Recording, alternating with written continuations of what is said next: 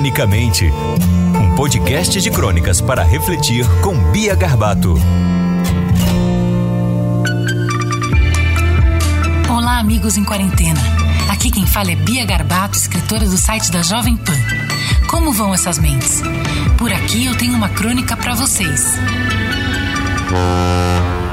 Minha cama é um barco que navega por águas calmas no meio da tempestade. As ondas me balançam, mas não me afogam.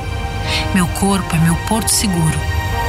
Posso ouvir minha respiração e meu coração batendo. Posso ouvir meus pensamentos e eles me dizem para não esquecer de respirar. Me lembram de flutuar, pois tudo irá passar. Estou à deriva em alto mar. Minha cama é meu barco, mas eu não sou o capitão. Sou apenas uma tripulante que vai para onde o vento me levar. Minha cabine é meu peito e nele estou isolada.